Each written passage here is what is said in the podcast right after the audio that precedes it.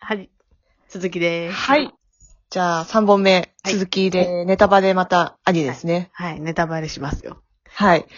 えっと、今、うん聞いた感じだと、はい。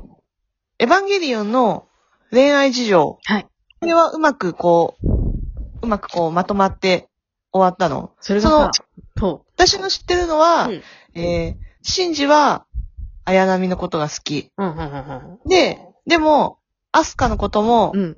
き。うん。で、えっと、カウくんのことも好 き。うん。うん。っ そう聞くとクズだね。 ていうイメージ。うで、ん、綾波も、まあそういうふうに、シンジのこと好きって仕向けられてるから、う好ん。き。うんなんか最終的にはシンジと綾波が、まあ主人公だよね、あの二人。そう思うでしょう。うん。 ところがどこだったんですよ。うまくいくのかなって、うまくいくっていうかなんか、仲良しになるのかなと思ったけうんど。うんうん。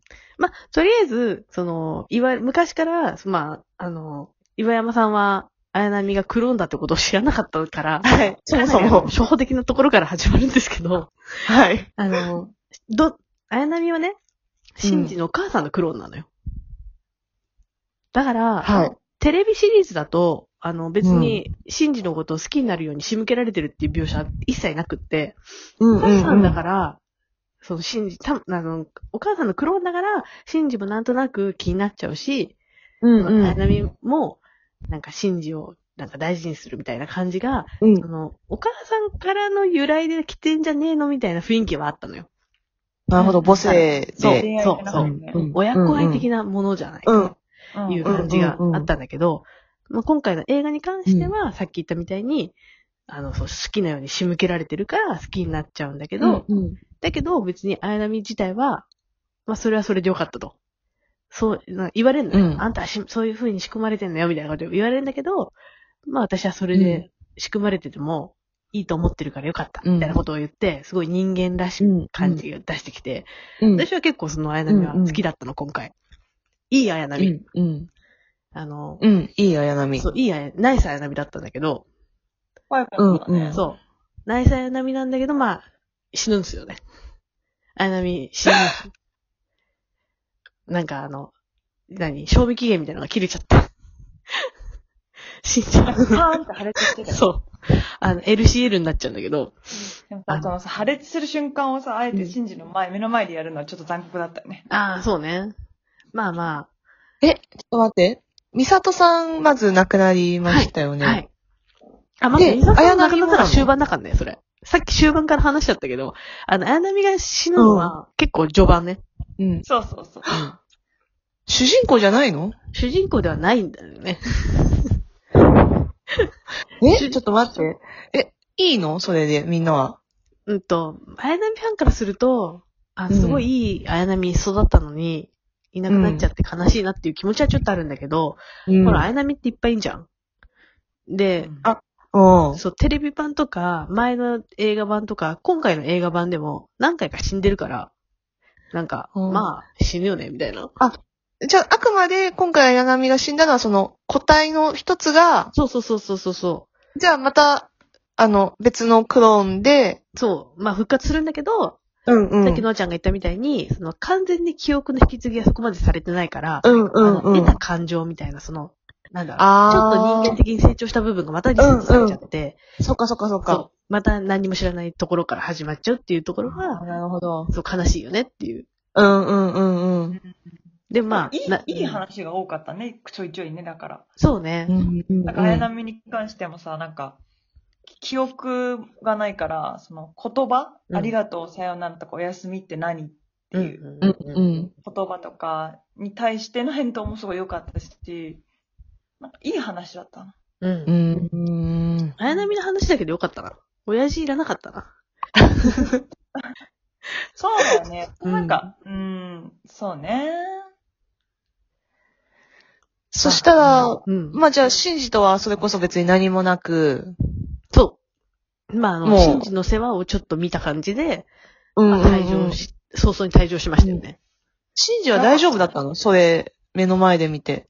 まあ、わーってまた泣け叫んだり。なーってなったけど、なーってなったけど、元気になって帰ってきたよね、なんか。なんかそれ、それをきっかけだったよね。そ、うんそれまではずっといじけてんの。うん。カオルくん目の前で死んでるからね。一う回ん、一個前の話で。そうそううそう。ん。え、カウン君も何クローンなのうん、カオルくんもクローンみたいな感じで、なんか、クローンかどうかちゃんと言ってないんだけど、月にいっぱい棺が置いてあって、その中にいっぱい入ってるっぽいんだよね、カオルくんが。だからきっといっぱいいるよねう。ん、多分いっぱいいる。何回か。ああ。なるほど。なるほど。そう。で、なんかまあ今回の話がそもそも、えっと、前回のあの映画の歯で、歯の方で、カオルくんうんが死んだところのすぐ後からなのね、今回始まったのが。うんうんだから、カオルくんが死んだから元気なくなってるわけよ、シンジは。廃人みたいな。そっかそっか。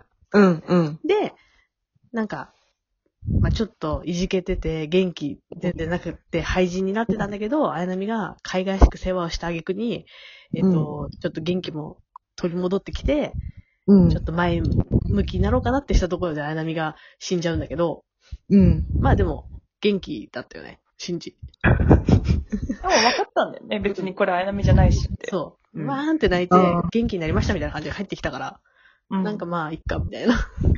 ひどい話だよね。回は、だから、マリーだよね。うん。うん。ヒロインはね。うん。さっき言ってた、あの、奥さんの、そうそうそうそうそうそう。っていう噂が、うん。あの、噂がちらほらと。そう、ちらほら流れてる。え、迎それえに行はくから、つって。人間それとも、綾波みたいな。いや、それがさ、あうん何も言われないからよくわかんないんだよね。そうだそねっ。か。うん。一応、見た目ではわかんないもんね。そう、見た目だと16歳ぐらいで、漫う画んだと、うん。一応その、玄道っていう、その、真治のお父さんと、ゆいっていう真治のお母さんがいた、うん、と、冬月ゼミっていう、冬月先生、あの、いいつも玄道の横に突っ立ってるさ、冬月っていう人いんじゃん。いるんだけど、おじいさんがいるんだけど、うんその人が大学の教授で、そこのゼミのうん。メンバーのうちの一人だったのね。うんうんうん。ひなみまりっていう人が。うん。で、うんと、なんでそのゼミのメンバーだった人が、今この肉体の若さを持って、真珠の前に現れたのかは、一切説明がされないから何もわからないの。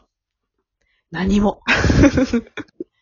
どんなに考察するなるほどあの、材料が少なすぎてよくわかんない。そこはもうほんと、全然触れてないんだ。全然触れてないね。でもこう、見たら、あ、あの、漫画で、ゼミのメンバーだった人だったっていうのはわかる。そうそうそうそうそうそう。で、なんか、うんえ映画の中でもちょっとだけ出るんだよね、そういう描写が。なんか、言動が昼食ってるところの隣にいたりとか。うん。あるね。うんうん何がかとはちょっと出てるんだけど、明言されてないし、どうして肉体が若いままなのかもわかんないし、何もわからない。うん。なんだろうね、スピンオフとか作んのか な踊る大捜査みたいな。その人のスピンオフ。このその人が主役な。なんか作んないと思うよ。わかんないまま終わるんだと思うよ。もう終わりだもんね。もう終わりだもん。卒業したんだもん。そっそかう。だよ。えーと、アスカはアスカはね、あの、新しい彼氏ができて元気いっぱいだよ。そっか。彼女は人間だよね。でも ね、うん。今回の映画版ではね、新しい要素が詰め込まれていてね、うん。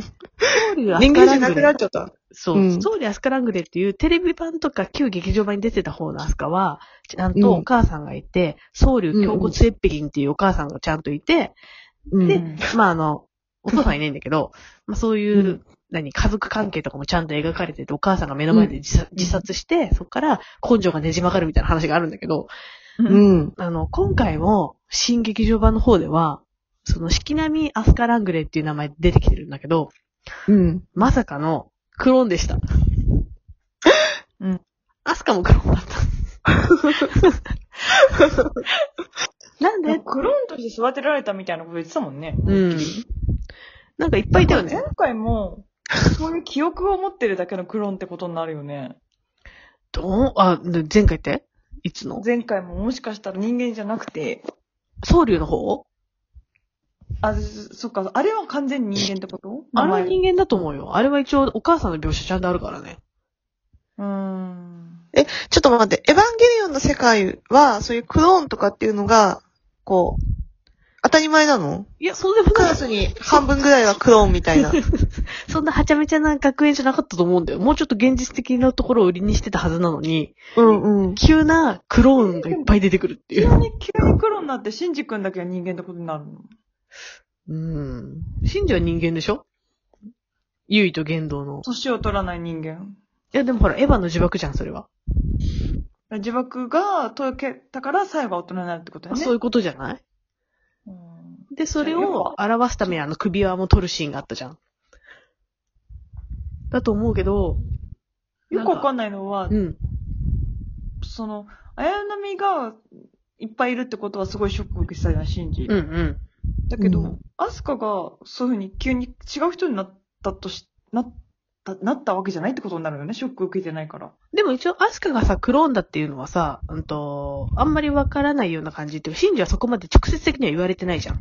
あの、綾波の場合は、冬月が、あの、Q の時に、あの、この娘はなんかいっぱいいるみたいな話をした時に、うん後ろに生首がいっぱいあって、わ、いっぱい綾波がいるみたいになってびっくりするけど、アスカに関しては誰もそれをちゃんと説明してなくて、そのインナーユニバースみたいなああいう内的な世界のところで、一応なんかクローンなんですよみたいな雰囲気があるだけだから、うんほらまあ、本当に知ってるっていう感じじゃないんじゃないなるほどね。だ言ってたもんね、私たちはなんかエヴァに乗るために育てられてきたクローンなのって言ったから、私たちって思って、シンジは違うよね、でも。うん、シンジは違うっしょ。だってアスカはなんかほら、あの、あ剣道綾のさ波、のことだ。綾波とうんアスカのことだ。うんうんうんうん。だから、シンジがちゃんと知ってるかどうかはよくわかんないけど、まあ、アスカはクローンだったんですよね。今回の映画では。うん衝撃。衝撃すぎます。はい。そうこうしてるうちにまた時間がやってまいりました。早いんだけど。一旦ここではい終わりにしたいと思います終わったんだろうさよならさ。よなら。